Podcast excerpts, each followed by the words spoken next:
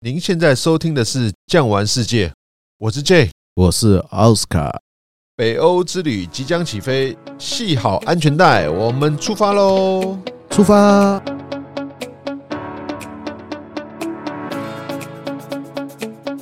OK，又回到我们的酱玩世界现场啦。上一集讲的是属于冬季的北欧行程，没错，北欧很多朋友们应该略有所闻。其实它主要啊重点在夏季的时候，观光客也是非常多的。在北欧来说，夏季啊跟冬季又是不一样的风貌了。没错，我们台湾人现在喜欢践行爬山，很多人说我们想要看绿色的植物长满满山遍野，看过去的视野也好，整个心旷神怡啊，非常不错的体验的。没错。上集我们是讲冬季嘛，是冬季是看永夜，夏季看永昼。对，因为地球角度的关系嘛，我们在冬夏的时候，因为太阳折射角度的变化，所以有形成叫做永昼或是永夜的奇景。那个永昼的时间一样是北纬六十六点七度左右以北，它的整体日照最长的时间应该是七二二左右，就是所谓的夏至时期，对，几乎是一天二十四小时都是白天。哇，这个很辛苦啊。 J 啊，你也带过，你有没有觉得到永昼的地方你特别亢奋，几乎不用睡觉？我是真的有体验过啦。哎，明明一看手表已经九点十点了，太阳还在天上，完全分辨不出来。啊，早上四五点的时候呢，感觉怎么外面光线又来了，根本是一个叫做日不落了，对，日不落，真的是这样的一个体验。所以我有一个很好玩的经验呐、我们知道说回教有斋戒月，对不对？对对对。斋戒月呢，它是什么样的一个习俗跟由来？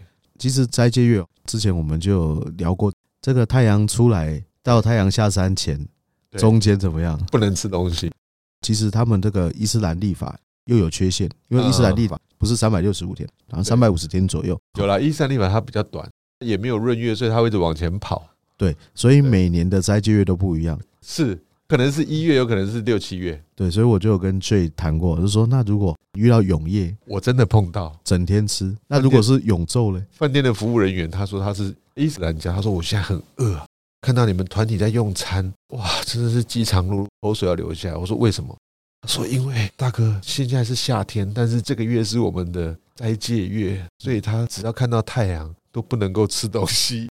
其实也没有那么严格啦。你要知道，当年穆罕默德创立这个宗教的时候是，啦他们还没有走到那么北边，所以呢，有永昼永夜现象呢。比如说像阿根廷，或者是像北欧、纽西兰这些地方，他们的穆斯林不是看太阳啦，他们的遵守时间是以麦加的时间。对啦，所以现在手机很方便，还是有个 A P P 啦，哎、可以吃饭喽。嗯对啊，不然那个永昼一来，三个月都不用吃饭了。 真的啊，就两个小时天黑而已嘛，对啊，甚至于没有。对，所以是比较有趣的一个现象。那不过呢，我们之前讲冬天，冬天是讲雪上活动。那夏天呢，像 J 刚刚有跟我们提到很多的户外践行。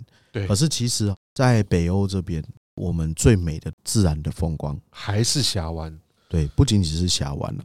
如果有兴趣，可以看一下地理，在挪威还有瑞典、丹麦这边呢，它其实是一个大半岛，这个半岛呢叫做斯堪的纳维亚半岛。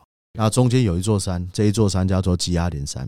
基阿连山以西是挪威，它是山势比较陡峭，所以当冰川在滑落下去的时候呢，创造出一个一个峡湾。所以它是被推挤出来的地理对现象。那像在东边，基阿连山以东是瑞典，瑞典它地势相对比较平缓，所以当年大的冰河向下压了，它不是滑脱，它是直接往地上压，所以压出了一个一个叫做巢湖，或者是所谓的冰石湖。就是规模跟范围是比较雄伟壮丽的。对，所以呢，两者之间不太一样，虽然都在斯堪的纳维亚半岛上面，但是西边看的、东边看的东西是不同。完全不同。那我们这一次的行程呢，主要着重在哪两个点？第一个，我们冬天的时候坐过斯里亚号，这个是从赫尔辛基坐到斯德哥尔摩，或者是从斯德哥尔摩坐回去。啊那另外呢，我们这次会体验另外一段，这一段叫 DFDS。DFDS 呢是从丹麦的哥本哈根，还有挪威的奥斯陆两边对开的，一样也是买菜船啊了、上面呢应有尽有，有好吃的把费餐厅嗯啊，也有一些逛街的地方，然后当然也可以看看海中的景色。对，当然哦，那我也可以跟大家分享，就是说整体北欧我们都会有个概念，它就是一个很高物价的地方。没错，但是没有最高，只有更高。哇，为什么？给你们个概念，为什么会有所谓买菜船？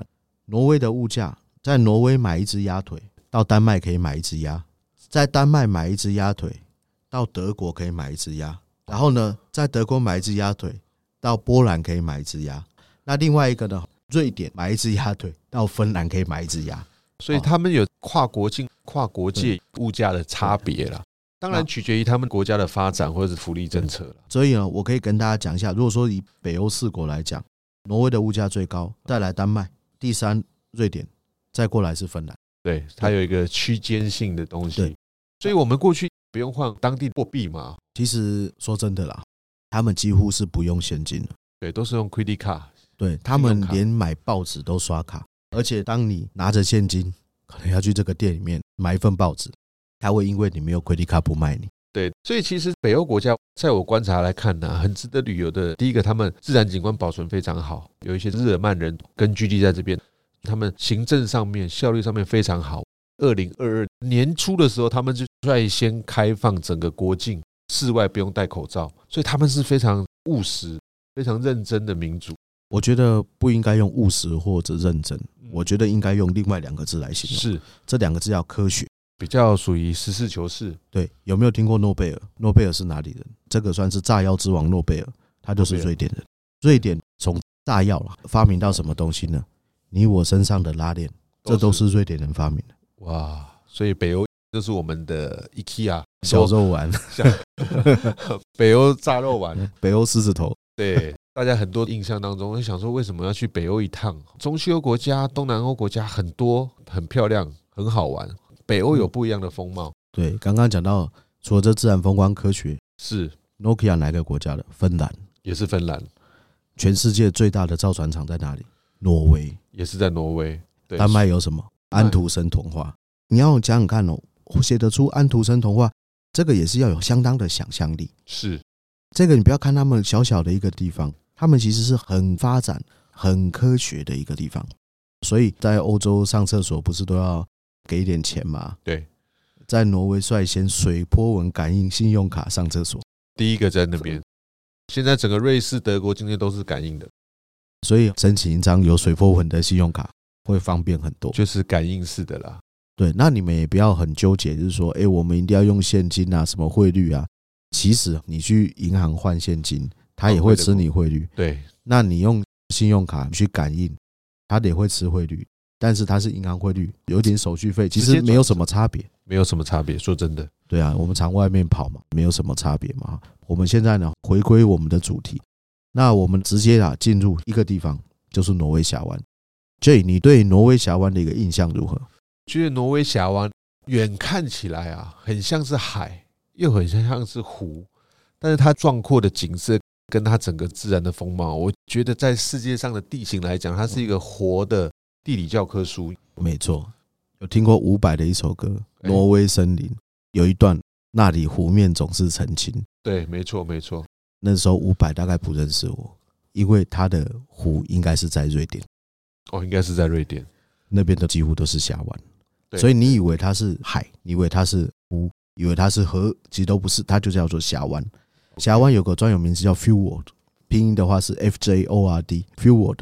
那为什么会说它是一种特殊地理现象？因为它的水说淡不淡，说咸不咸。我跟你们讲过，因为它的山势陡峭，所以呢，它被冰河切割。切割完了以后呢，它其实是没有水再流进来的，它对是靠海水淹进来的，弥漫进来，对，弥漫进来。但是冬天下不下雪，还是下雪，在这个山头上下雪，夏天还是会融化。融化了以后瀑布下来。对，所以像这一次行程，我们会去做一个挪威缩影火车。嗯那个是一个很大的重点。看一下挪威人他们在公路系统、跟铁路系统、隧道的挖掘都有独特的工艺跟工法，在这个世界， J，你知道挪威缩影火车为什么叫缩影吗？他好像是把整个漂亮的景色南瓜进来。对，这个 J 就讲到了一个重点，嗯，我们都搭过嘛。是挪威的景色不外乎几种，第一个峡湾，第二个什么山景，那它有很多隧道，像是全世界最长的拉达尔隧道也在那个地方，还有瀑布景致，瀑布景致，对，还有什么？还有可爱的小房子，还有红衣小女 孩，有有有有有，应该她表妹啦，因为她穿紫衣的夏季会出 来在瀑布旁边嗯哦，对弗莱姆那个瀑布那边。对，让观光客拍拍照。对，其实我们应该会做一段高山，再做一段索引。是高山就是把它想象成自强号了，对。然后呢，另外一段就是所谓的缩影火车，缩影火车就是以观光用途为主。这应该是从弗拉姆峡湾坐到米尔岛嘛？那这一段车程呢，就像借刚刚讲的，所有的美景全部南瓜，比如说峡湾，弗莱姆出站就是峡湾嘛嗯，哼对不对？然后呢，山景、隧道，最后呢，说有紫衣小女孩、那个瀑布等等啊，这一路漂亮的小房子，然后田园式的风格都有。所以呢，这一段做完了以后，其实整个挪威的美景全部都看到了。真的是非常的漂亮啊！而且做完之后印象很深刻，也见证了挪威人不向气候跟环境低头。我记得我们台湾也是在挖掘台北宜兰那个隧道，雪山隧道，对，曾经就有借重挪威工程师他们的工程技术，因为那时候我们挖到雪山的这个水脉嘛，剪裂带的时候，那个水乱喷啊呐、没错，那个时候就借重挪威，因为他们挖掘隧道探勘的技术跟工程比较专业，你记不记得那个时候挖滩了好几次？对然后大家还要去救挪威的潜盾机啊，全盾机在里面好像淹坏了好几台对，刚好挖到了水雪脉山的剪裂带那个水脉了哈，水脉，所以说这也是造成为什么北部后来会缺水的一个原因。是，所以挪威当然啦、他们是在上个世纪发现了他们有石油的矿产，国家一夕致富，翻转过来了。可是我们换一个角度想哦，是，我们都去过挪威嘛，挪威的油价怎么样？很贵哦，还是很贵啦。为什么？我只是做一个比较啦，我们就是讲挪威跟沙乌地，或者是跟卡达或跟阿联酋这边的人做一个比较。挪威他们在开采自然资源的时候，他们说我们这些资源全部是跟我们后代子孙先预借的。 OK，他们挖到石油的地方是在北海嘛，他们不会无止境的去使用它，不会像沙乌地或者是像卡达那样子挥霍。阿联酋已经被挖到光了嘛，阿布达比还有，抽干了。杜拜在二零一六年的时候抽干，也不是抽干，当你在抽，因为它已经太深，所以你抽上来，你卖的钱不够你的成划不来本了，对，没错，他就觉得没有意思哦，所以杜拜才会转型啊。有机会我们再讲一个杜拜。那我们先回到挪威，啊那其实挪威有几个峡湾，你知道吗？太多了吧，从南到北，太多了，算不出来所。以我们只简列出最精华、最适合我们观光客去看的。其实我们这次会看到几个大峡湾，第一个奥斯陆，奥斯陆它就是一个峡湾，它的首都。然后刚刚讲到弗莱姆，弗莱姆，那另外还有三大峡湾，是最大的峡湾叫索格纳峡湾，索纳峡湾叫索格纳，或者是松恩，这就是一个翻译音。最大的峡湾，最险峻的峡湾是哪一个？盖朗格，耶伦格、盖朗格，它的发音。其实有没有发现像德文？是日耳曼、北日耳曼。那另外一个叫做哈丹格，哈丹格，哈丹格峡湾。那像我们慢慢春季、夏季会推一些行程，那我们就是希望让客人能够体验到峡湾的美丽，峡湾的一个好，所以我们应该会住两个峡湾。对，让我们的贵宾能就近体验、接近大自然，而且就近住在峡湾当中，也省去了很多车程、舟车劳顿之苦。像我刚刚讲到的第三个哈丹格，哈丹格它是最具田园风情。虽然我们这次没有住在那边，但是我们也会过去。对，哎，那很漂亮。你记不记得我们坐那哈丹格游轮，或者是现在走哈丹格大桥？以前是坐游轮，现在有大桥过去。过去哦，我们在路上开的时候，两边山坡都是苹果树，青草如印，落英缤纷。这个形容的好啊，哎，不错不错，这地对，所以在这边来讲，夏季他们有满山遍野的田园景，对对。我觉得跟冬季又是完全不一样的风貌。而且、哦、因为他们那边人少嘛，人普遍很诚实，所以呢，游览车开一开哦，我记得如果我用到真正北欧车，北欧的司机都很好玩，开一开车就停了。我说干嘛？他说要买草莓，买买当地欧米亚给漂亮的地方停下来，让客人拍拍照。对而且买草莓很好玩哦，它是诚实商店，一盒草莓多少钱？旁边一个小箱子自己投币，自己丢，还说不收欧元， 为什么不收欧元？因为很多人不是投整钞，还给他投铜板啊，那铜板去那怎么弄？他们很辛苦。再去换整钞那就哎麻烦了。所以呢，有的时候投他会说 no euro coins，真的就不要投啊，你就给他投个整钞，就给他多买一点，其实很便宜嘛。那边的草莓、樱桃是算公升的，一公升好像是四欧元、五欧元，相当便宜。相当便宜。所以夏季的时候，他们也有盛产他们当地的这个 local food，当地水果。对对对对，所以再来呢，我们的车程经过有一些高原地形，我们有去日本北路有没有？对对对那个对叫什么雪碧是不是？雪碧，雪碧，在那边也有啊，高原上面。其实在四月都还看得到。对啊，我觉得那个景致真的是非常的震撼。雪碧那边应该是开到山上，我们这次行程也会去啊， Gelo 那个地方。其实 Gelo 在冬天的时候，它也是个滑雪圣地；对，夏天的时候是滑草圣地。没错，那边的小朋友直到三四月、四五月，他们出门还是带着雪橇，对，出门就滑雪。诶，其实我后来发现那些欧洲农夫长那么壮，因为他们整个冬天要走路，整个上半身都要一起运动，这个日耳曼人他们开始没办法， 因为必须的，每个胸肌都那么大，对都不用健身房的。那么我大印象很深刻，我们安排在盖罗上面，如果真的行程当中安排上面的饭店，就真的是在冰原上，出去看到那个景 致，饭店门口一推开，四周全部是皑皑白雪。对，早非常期震我撼们会住一间叫做巴多拉嘛，那家的餐也很好，然后呢住的木屋，因为那边冷，其实你真的用钢筋水泥的很冷啊，对所以在比较山上，其实很多旅馆它就是用木头造的，对但是要小心火烛啊。对啊！再来，刚刚奥斯卡提到，因为冷，所以我们不管是在餐厅、饭店提供的食物，它都是热的。对，我永远记得北欧，即使是早餐厅，他们拿出来的面包，因为它面包不能冷的给你，冷的很硬啊，对啊，跟榔头一样，所以它会烤，现烤出来，切片，加上他们鲜奶油有没有抹上去，再配上他们那个 brown cheese 啊，或是浓汤，对对对哇，想到口水都流下来了。对，所以北欧的饮食真的不错，而且北欧我们讲到旅馆的一个部分嘛，这是饭店，你无论是像盖罗山上的旅馆，或者是像我们这次会住在盖朗格、对盖朗格，还有坐在索格纳峡湾是这两个嘛，里面的服务生态度都很好。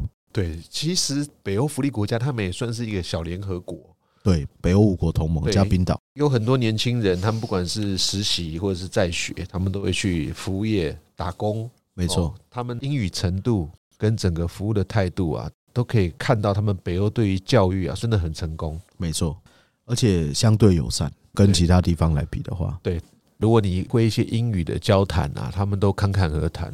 对，在这边推荐听众朋友没有植入，我很喜欢一个乐团叫做摇滚麦克，他们就是丹麦的乐团，对，那他们都是唱英文歌，英文叫什么？Michael Learn to Rock 吧，麦克学摇滚，但是都是唱抒情歌。哦，这个你们有兴趣可以去听一下，非常好听，对他们有点带有节奏的摇滚，乡村摇滚。比较流行音乐啦。但是你从他们的歌声，你们就可以听出来，有人说北欧啊是佛教里面真正的天堂，为什么？因为有大喜就会有大悲，有大悲就会有大喜，所以心情起伏其实对佛教来说这也是一种折磨啦。但是在北欧这边，因为它社会福利非常完善，他们的社会福利网把所有有困难的人包围在内。其实也不用，每个人的福利都是从摇篮到坟墓。其实不是从摇篮哦，从妈妈肚子里那一刻，他的福利就开始跟着他。我们国父讲大同世界，对他们不会像普遍资本主义国家，其实他们是是属于社会主义嘛，对也不会像普遍资本主义国家贫富差距那么大。是他们贫富差距固定的把它缩小，所以呢，在社会上比较不会有阶级观，不会像我们看韩剧有阶级财阀的感对觉。他们会有另外一个思想，他们会觉得说，我们即使是国家元首，我们是首相，如果你是基础劳工，是一样的重要，薪水差距也不会这么大，所以他们不会有阶级贫富当中的仇视。我跟你讲一个好玩的，我比较年轻的时候去过一次丹麦，然后我在丹麦那边啊，我就去 supermarket 买水果。其实他们只要是民生必需品都不贵，贵在酒烟含糖的东西。那个叫做健康捐呐、对我们然后呢，我就看到有一个人西装革履的，一去的时候我就发现每个人都在跟他握手，然后我想这个人是谁？是什么大人物来的丹麦国王。啊？ 然后呢，旁边两个 bodyguard 就是那穿黑西装、戴眼镜、耳机那特勤了，很帅的那种，手这样子盘在胸前这样。是然后那时候我就有个很怪的感觉，是为什么这两个 bodyguard 没有替国王拿篮子？因为他去买水果，怎么没有去拿篮子？后来我就问当地人说他为什么没有帮他拿，是，当地人就很惊讶的这样看着我，就说保护国王是他们两个的责任，嗯但是拿篮子不是他们两个的责任啊。了解两边的一个差距，所以有的时候我说读万卷书啊，不如行万里路，对，多看眼光开，那种对感觉真的很不同。我觉得在他们的社会里面，之所以会成功，就是第一个老百姓完完全全的信任政府，所以他们愿意缴税，因为我知道我缴这个税百分之百回馈在我身上。储蓄的概念，对，钱还不会不见啊，我给政府，政府就会回馈给我。啊 OK，那再来一个点就是说，因为他们你赚越多，你税越高，他们的税几乎可以缴到几乎近百分之百。对我认为他们就是一个很开放的社会，那他们讲到几乎百分之百了以后，这些人就会想，那我干嘛做嘞？我就不要做那么多，所以他们会有相对自己的时间，就是我做更多，我睡觉更多，那我干脆休息好了。开诚布公啦。对对对，所以他们社会跟我们是很不一样的。不过我说真的，我们过去夏天的时候是还不错。讲比较深入一点，就是对从他们的社会到目的啦。那我们再来回到一个点，刚刚都是比较着重在挪威这一块，但是我想要再来谈两个地方。是一个地方呢就是瑞典，我们有讲到谁呢？斯德哥尔摩，然后诺贝尔奖，这这个些都是比较大的一个城市对啦。市政厅。那我们的团哦，我觉得还不错，哦是还可以进到市政厅。体验一下诺贝尔颁奖，金厅，你记得都是贴金箔那个地方，看看我们那些诺贝尔奖得主是在怎么样的一个建筑流程典礼当中受赠一生当中最重要的荣耀——诺贝尔奖，可是其实啊，我自己去了市政厅了以后是，我觉得他们真的蛮朴素的，真的很简单，朴素对对不对？你想说我们颁诺贝尔奖怎么样也要紫禁城一样，感觉好像就是我们一个学校的大礼堂。对，稍微再大一点，漂亮一点点。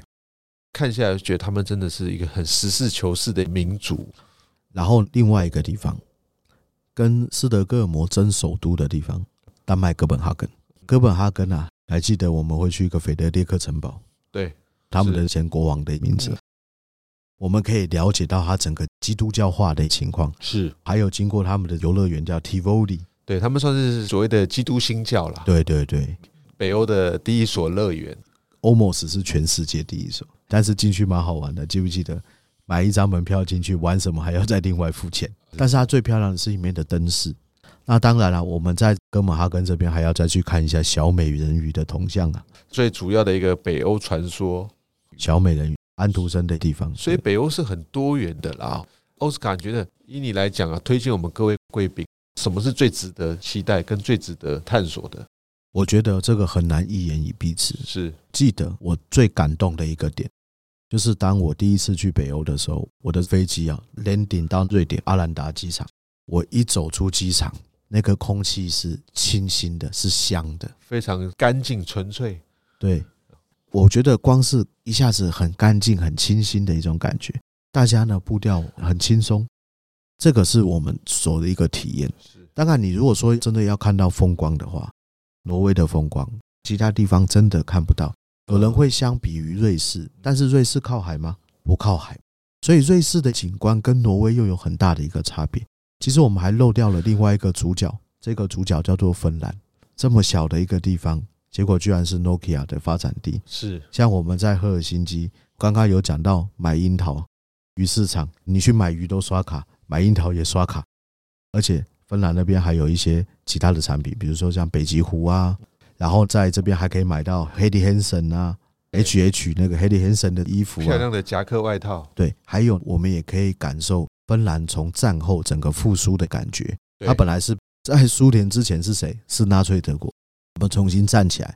所以说，比如说我们会去看西北流士公园啊，或者是赫尔辛基这边整个城市要都市规划了以后，我们还会去看一个叫做塞乌拉萨里，类似他们民俗公园一样，他们把四处的房子全部带进来，然后老房子等等的，而且把它带进来了以后，他们不喜欢破坏，他们就是把它保留。历史的传承跟延续啊，在欧洲来讲，他们很注重这一块，这个就是我们可以看到的，是可以感动到的。没有错。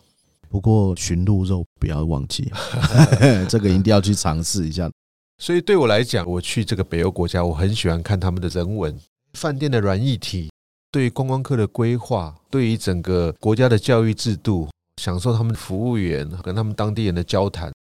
觉得对于我们整个台湾来讲啊，你说向往这个北欧精神、北欧的居家设计也好，北欧他们这些软硬体，我们台湾一直在做追求的，实际上看看，哎，我们跟他们的差异点在哪？非常值得去过旅游，或者是你没去过的贵宾朋友们呢、啊有时间有空，不管是冬季、夏季，一定要来参加巨匠旅游的北欧团体。千言万语说不完，是就是等你来参加。那我们也差不多到一个段落了。如果喜欢今天的内容，别忘了订阅、留下五星好评。感谢你的收听，我们下集再见，拜拜。拜拜。本节目由巨匠旅游制作播出。